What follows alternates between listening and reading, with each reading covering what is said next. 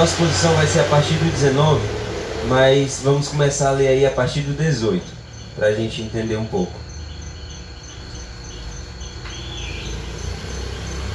13, 18. Eu não estou falando a respeito de todos vós, pois conheço aqueles que eu escolhi, mas é necessário que isso ocorra, para que se cumpra as Escrituras. Aquele que partilhava do pão levantou-se contra mim.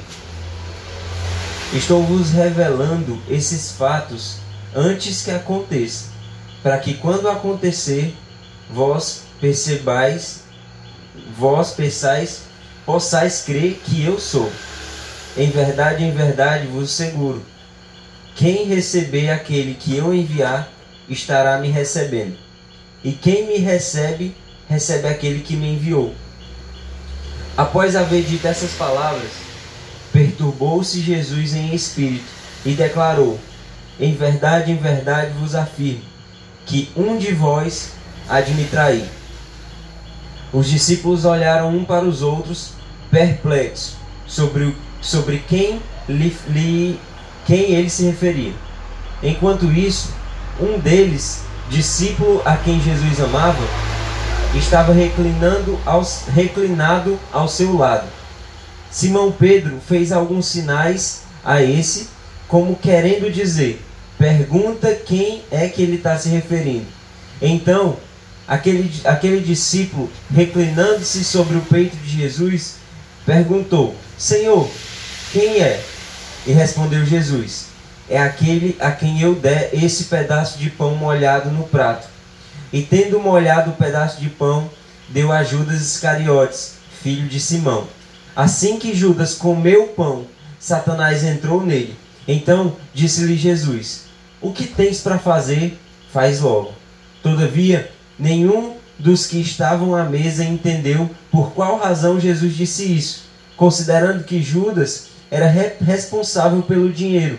Alguns pensaram que Jesus havia dito: compra o necessário para a festa, ou desse é, é, ou que desse algo aos pobres. Judas, assim que comeu o pedaço de pão, saiu apressadamente e era noite. Só até aí, gente. Gente, esse, esse texto que a gente leu, ele, é, ele fala de um momento, ele narra um momento bem tenso no ministério de Jesus, na, na, na trajetória de Jesus aqui na terra. Jesus começa no versículo 19 dizendo que é, desde agora antes, Jesus frisa bem isso. Desde antes eu vou afirmar a vocês uma coisa, eu vou revelar a vocês uma coisa que vai acontecer futuramente, para que quando acontecer, vocês venham ter uma fé firmada. Vocês venham, vocês venham entender que eu realmente sou o Messias. E no versículo, e no, no, no versículo 20, Jesus ele, ele dá, ele denota, ele mostra ali uma autoridade para os discípulos muito importante, não para todos os discípulos, mas para aqueles apóstolos com que Jesus estavam falando. Ele diz: "Em verdade, em verdade eu asseguro, quem receber aquele que eu enviar". Jesus está falando aqui dos apóstolos. Pedro, Tiago, João, todos aqueles ali que estavam andando com Jesus. Jesus disse: aqueles que receberem, aquele que, aqueles que eu enviar, está recebendo a mim. E quem recebe a mim, recebe ao Pai também. Então Jesus aqui mostra uma, un, uma unicidade, algo ali que, tava, que, que, que vem a mostrar uma, uma autoridade que ele estava dando aos seus apóstolos. E Jesus, depois disso, eles começam a alertar, alertar os apóstolos a respeito de, dessas coisas que iriam acontecer. Jesus disse que vai revelar tudo isso para que quando tudo acontecer, os discípulos não tenham dúvidas de quem realmente é o Messias. Aí a gente se pergunta: será que isso deu certo? Será que, que é essa tática de Jesus de, de fazer essa revelação para os discípulos deu certo? Aí a gente volta para a história e a gente começa a ver a trajetória de todos os apóstolos que estavam ouvindo isso de Jesus. Pedro foi morto crucificado em Roma. André, irmão de Pedro, ele foi crucificado também, como, assim como Pedro, mas na Grécia, em uma cruz em formato de X, que aí deriva a cruz de Santo André. João morreu de morte natural, porém sofreu vários atentados é, e várias tentativas de assassinato durante a sua vida. Filipe não se, não se sabe bem, mas existe relatos de que ele tenha sido assassinado, enforcado, apedrejado e até mesmo crucificado em Herápolis. Bartolomeu foi lançado ao mar vivo. Mateus decorrência, morreu em decorrência de um ferimento de espada. Tomé morreu a flechadas. Simão, morto em Roma durante o massacre de 70 depois de Cristo. Tiago Maior foi decapitado em Jerusalém. Tiago Menor apedrejado. Judas Tadeu, que não é o Iscariotes, é outro Judas, ele foi assassinado de, em, em, com causas violentas. Então todos esses tiveram um fim trágico. Todos os apóstolos de Jesus eles tiveram um fim trágico. E aí a gente é, começa a tentar entender que realmente aquilo ali que Jesus estava formando nos apóstolos serviu de alguma coisa. Aqueles apóstolos eles foram capazes de entregar a sua própria vida como um sacrifício vivo a Cristo. Lá em Filipenses fala que, é, que diz assim: aquele que começou a boa obra há de completar até o dia de Cristo Jesus. Então, quando, quando a gente tem convicção que nós fomos chamados por Cristo e que a obra de Jesus ela foi iniciada em nossa vida, a gente pode ter certeza que ele vai concluir essa obra, independente do rendimento dos discípulos, porque todos esses apóstolos aqui que eu falei para vocês, que entregaram a vida para Jesus, eles fugiram quando Jesus foi crucificado. Uns, uns negaram, outros ficaram é, presos dentro de casa com medo dos judeus, mas todos pararam o ministério porque Jesus foi morto assim como, é, é, se, se cumprindo uma profecia que diz: E ferirei o pastor, e as ovelhas se dispersarão. Assim foi. Jesus ele foi ferido. O cordeiro ele foi ferido, o pastor foi ferido, e as ovelhas do pastor foram dispersas. Cada uma foram para o seu lado. E, e depois, e aí Jesus, depois de ressuscitado, como ele mesmo falou, ele foi até cada um deles resgatando cada um e trazendo para pé. Aquele que começou a boa obra há de completá-la até o dia de Cristo. E passando do versículo 20, que a gente acabou de ler, sempre que Jesus usa a palavra em verdade, em verdade vos digo, ele está chamando a atenção para uma informação muito importante que ele quer trazer. Então, quando Jesus diz em verdade, em verdade vos digo, ele diz assim: olha, essa informação aqui é muito importante. É, anote aí que é muito importante. Os apóstolos, eles seriam representantes de Jesus aqui na terra. Então Jesus diz: em verdade, em verdade eu digo vocês que quem receber vocês vai estar recebendo a mim. Ou seja, vocês são o meu representante aqui na terra. E quando a gente abre a boca e a gente diz que é cristão, é, não apóstolos, porque todos os apóstolos morreram, ninguém mais hoje pode ser apóstolo, mas o, todos aqueles que se dizem cristão, ele traz, ele, ele traz nas costas dele a marca de Cristo. Então, se você é um cristão, você carrega também a marca de Cristo. Você é um representante de Cristo. Então, se tem alguém que se diz cristão e está fazendo as coisas totalmente erradas, vivendo conforme as suas vontades, conforme os seus desejos, essa pessoa não é um verdadeiro cristão. Muito pelo contrário. O, o, cristão, ele segue a Cristo. Ele é um representante. Ele é um pequeno Cristo aqui na terra.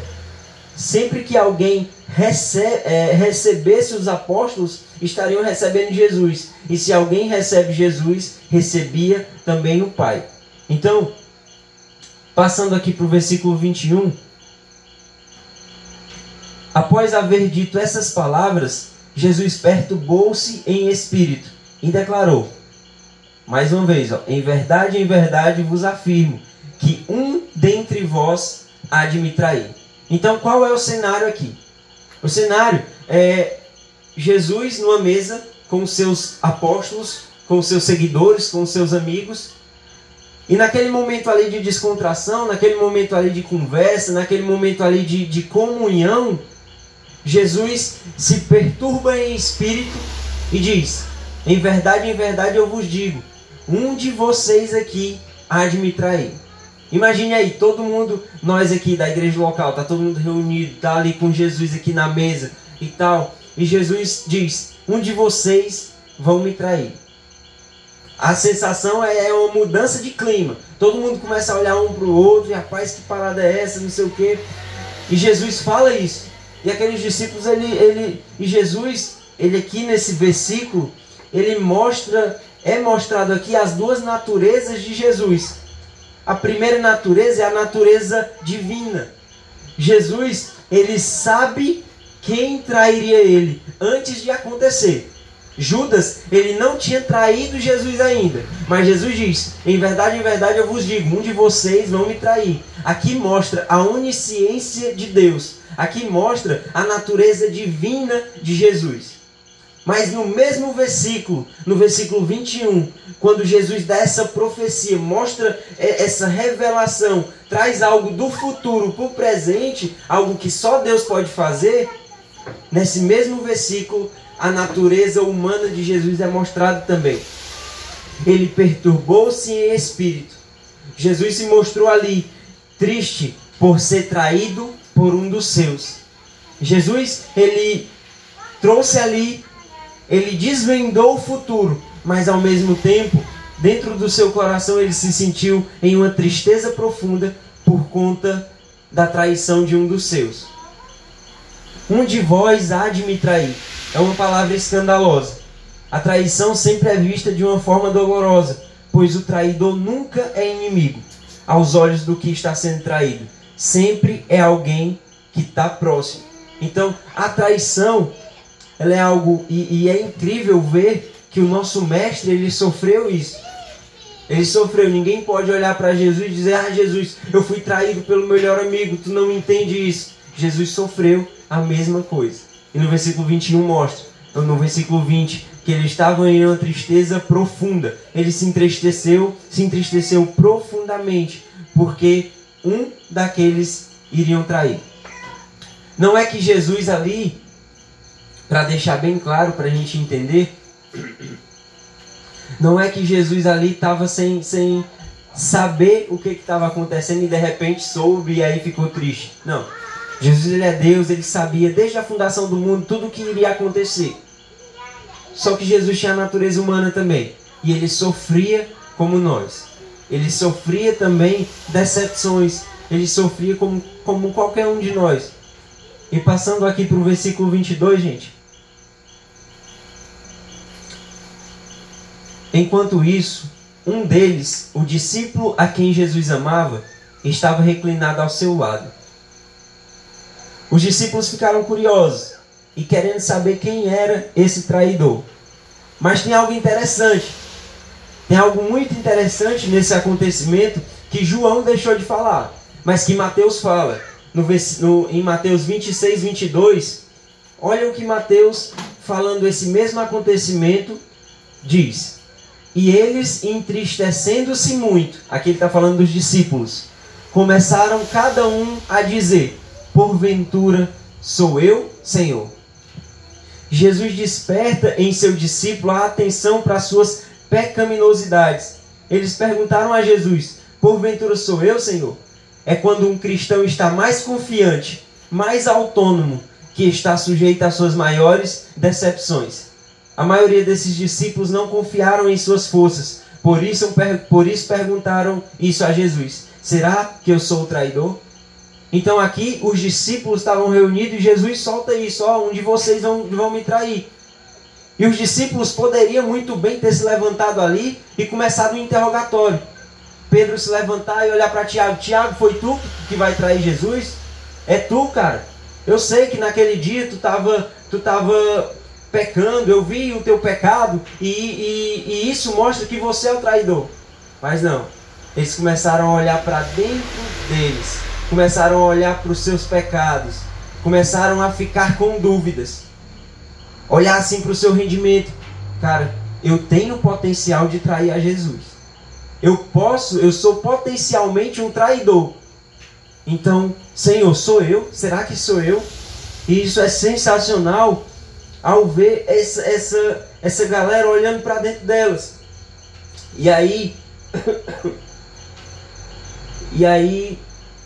É, no versículo 23, como a gente leu, tinha ali um discípulo deitado no, no reclinado ao peito de Jesus e ouvindo todas aquelas coisas.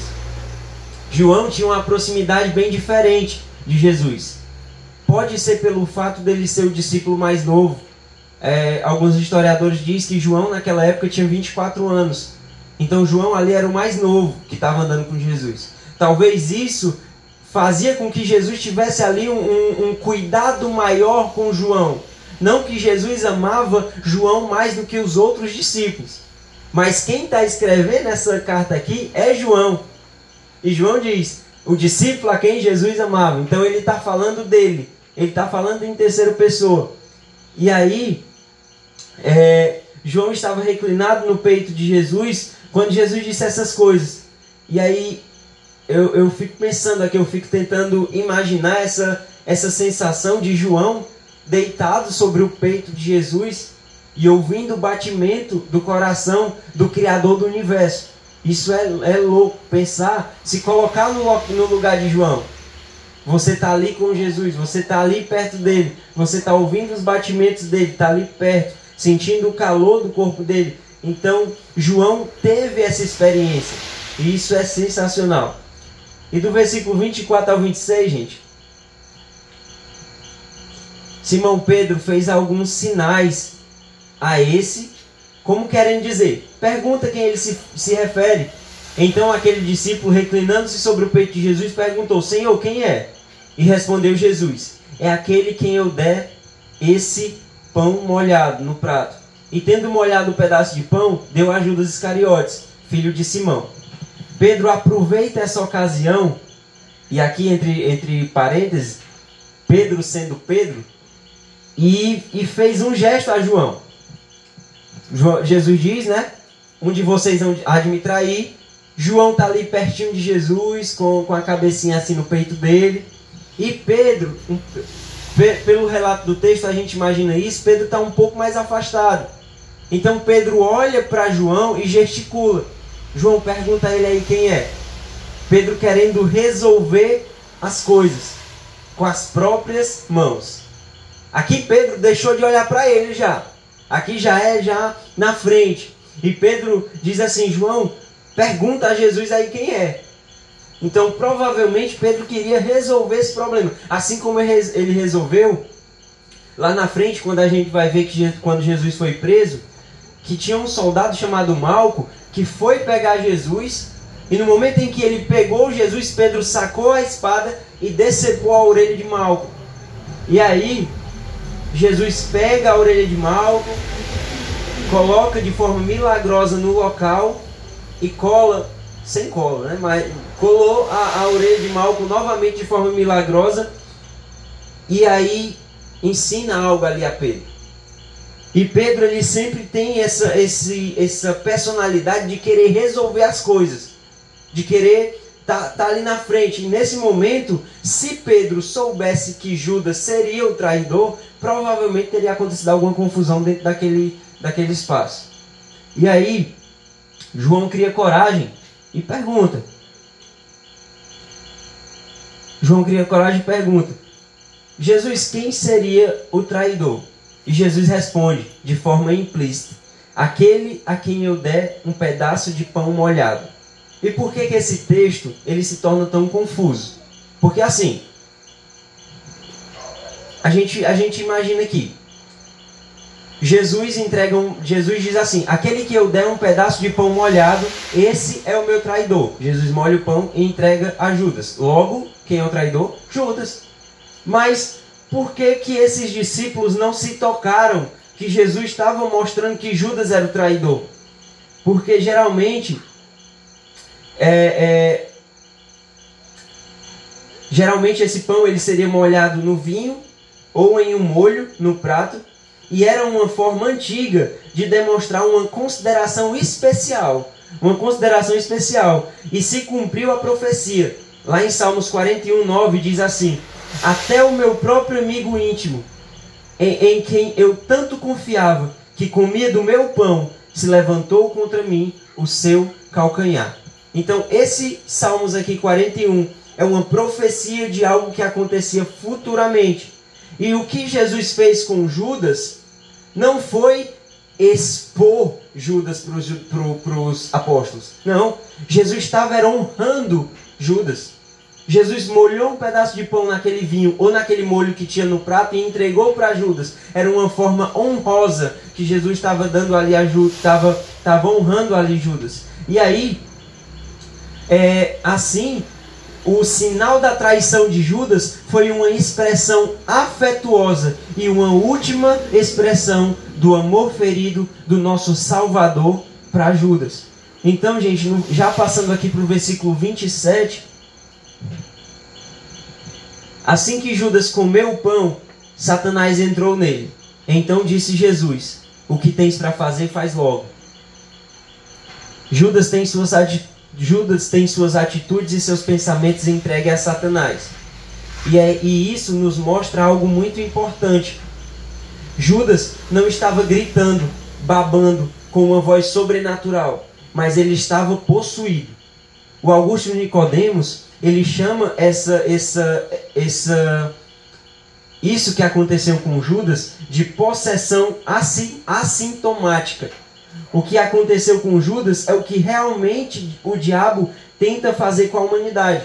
O intuito de Satanás não é fazer com que você role no chão, que você grite, que você faça essas baboseiras que, que a gente vê nas igrejas neopentecostais. Por mais que exista esse tipo de possessão, o diabo, por todo o ministério de Judas, ele vem tentando roubar a fé de Judas. Até o momento que ele consegue, através do seu ídolo, que no caso de Judas era o dinheiro, era a grana. Lá em João, no capítulo 12, do versículo 4 ao 6, que a gente até já, já estudou sobre esse texto, eu não sei quem foi que expôs, mas diz assim: Então, um dos discípulos, Judas Iscariotes, filho de Simão, o que havia de trair, disse: Por que não se, por não se vendeu este unguento por 300 dinheiro e não se deu aos pobres. Ora, ele disse isso não pelo cuidado que tivesse com os pobres, mas porque era ladrão e tinha a bolsa. Ele era o tesoureiro e tirava o que ali se lançava. Então aqui, gente, a gente vê uma, uma a gente vê aqui uma luta que Judas tinha contra a ganância, contra o, o amor ao dinheiro. E Judas ele tinha ali o dinheiro como ídolo, como ídolo dele. E nesse capítulo 12 aqui, a gente vê algo sensacional, que foi quando Jesus estava ali num, num local e uma, e uma determinada mulher, Maria, ela pegou um unguento, um perfume que era, que era, que era tão caro naquela época que ela estava guardando provavelmente para sua aposentadoria, e ela quebra esse vaso e unge Jesus. E Jesus fala que esse ato que ela estava fazendo era um ato profético que seria lembrado para sempre. Enquanto o evangelho estivesse sendo pregado em todos os locais, essa mulher seria lembrada pelo ato que ela fez. Como nós estamos lembrando dela aqui hoje. Só que Judas, o bichão, o apóstolozão, o bichão doidão, estava lá com a bolsa cheia de, de, dinheiro que era que ele recebia e ele era que, que pegava esse dinheiro para uma viagem, para comprar mantimento, ele era que cuidava desse dinheiro. E Judas pegou e disse assim: mulher, para que você fez isso? Era muito melhor que você tivesse vendido esse perfume e pegado o dinheiro dado aos pobres e dado também um pouquinho aqui para mim, para me guardar na bolsa. Então a gente via ali Judas que tinha ali um, um caráter meio tortuoso. Judas ele já mostrava ali que ele tinha um, um, um ídolo no coração dele. E aí, gente, É, e disse Jesus: Pois o que faz, o que você tem para fazer, faz depressa. E Judas foi lá e traiu Jesus. O vendeu por 30 moedas de prata. É o valor que Jesus valia para Judas. Judas chegou e pensou: quanto é que vale para me trair a Jesus? E ofereceram 30 moedas de prata para que Judas entregasse o nosso mestre aos soldados romanos. Porque é, os religiosos eles não sabiam todos os passos de Jesus. Eles não sabiam todos os locais em que Jesus estava. Não era igual hoje, você posta uma, uma foto aqui no Instagram e todo mundo está lá na serra. Tal. Não. Eles não conseguiam é, é, é, saber todos os passos de Jesus. Então eles precisavam de alguém que denunciasse Jesus, que traísse Jesus. E essa pessoa saiu de dentro do, do saiu do meio dos apóstolos, saiu entre os amigos de Jesus. E aí Judas é, acabou vendendo essa informação, vendendo Jesus por 30 moedas de prata. E aqui a gente vê que nem sempre a possessão demoníaca, ela você faz com que as pessoas rolem no chão, que as pessoas gritem, que as pessoas babem. Não. Judas ele estava possesso. Judas estava ali com, com, com, a sua, com o seu intelecto, com as suas ações, todas de forma é, é, possessa por Satanás. E ele foi simplesmente lá nos religiosos e vendeu Jesus. E agora, gente, para a gente caminhar para o fim, hoje vai ser bem rápido. Diz assim no versículo 28: Todavia, nenhum dos que estavam à mesa entendeu por qual razão Jesus disse isso. Considerando que Judas era responsável pelo dinheiro, alguns pensaram que Jesus havia dito: Compra o necessário para a festa, ou que desse algo aos pobres. Judas, assim que comeu o um pedaço de pão, saiu depressa e era noite. Jesus, gente, como, como eu acabei de, de falar aqui para vocês, ele não expôs Judas. Por isso os discípulos não conseguiram distinguir quem era o traidor. Jesus honrou Judas, dando um pedaço de pão molhado, e Judas saiu. Judas era responsável pelo dinheiro, então todos pensaram que ele teria que ir comprar algo, ou que teria que resolver alguma coisa, dar algo, para os pobres. Provavelmente Judas não participou da ceia. Judas se separa daqueles apóstolos para sempre. Era o seu último dia como apóstolo de Cristo. Aquele momento ali de Judas foi o seu último dia como apóstolo de Jesus. E aí, Jesus olha para Judas, entrega aquele pedaço de pão e, e fala: Judas, o que tem para fazer, faz depressa. E Judas saiu para vender Jesus. É muito triste ver a forma que Jesus foi traído. Mas Judas nos representa muitas vezes quando deixamos qualquer tipo de ídolo tomar conta do nosso coração e deixamos Cristo de lado. É muito fácil julgar Judas. É muito fácil apontar o dedo para Judas e dizer que ele foi o traidor, que ele merece o inferno, que não sei o quê. Mas muitas vezes o ídolo que atrapalhou Judas foi o dinheiro. Mas muitas vezes nós temos ídolos dentro do nosso coração que são que, que nos atrapalham e que muitas vezes faz a gente vender Jesus. Não de forma explícita, como Judas fez, vendeu realmente Jesus por 30 moedas. Mas muitas vezes nós trocamos Jesus por qualquer outro tipo de coisa, por conta do ídolo que está no nosso coração. E a gente é, é trabalho nosso, é obrigação nossa procurar esse ídolo que nos afasta de Jesus, que faz com que a gente venda Jesus e a gente destrua. Assim como o, o povo de Deus fazia no Antigo Testamento. Quando o povo de Deus no Antigo Testamento se entregava à idolatria, a primeira coisa que Jesus, a primeira coisa que Deus fazia, a primeira coisa que Deus dizia, quando os, os, os juízes eram levantados, era assim: derruba os ídolos, quebra os ídolos e volte-se para mim. E assim a gente tem que fazer dentro do nosso coração. E quando eu falo de ídolos, não é simplesmente uma, uma aqui eu acredito que todos saibam, sabe, mas como a gente grava também para o Spotify, o ídolo, ele não tô, eu não estou falando esse, é, é, de forma de forma literal um ídolo, um, um, um santo que a gente julga tanto. O ídolo que eu digo é o ídolo do nosso coração, qualquer coisa que pode estar nos afastando de Cristo. Então, era isso. Nesse momento agora, a gente vai participar da ceia e que a gente possa ter essa mesma experiência que esses discípulos tiveram. Essa experiência de ter na nossa mente que Jesus está aqui, que Jesus está do nosso lado, que Jesus está nos servindo.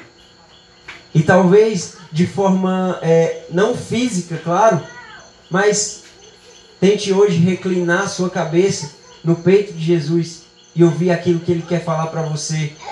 Saiba que foi pago um alto preço pela sua vida. Amém?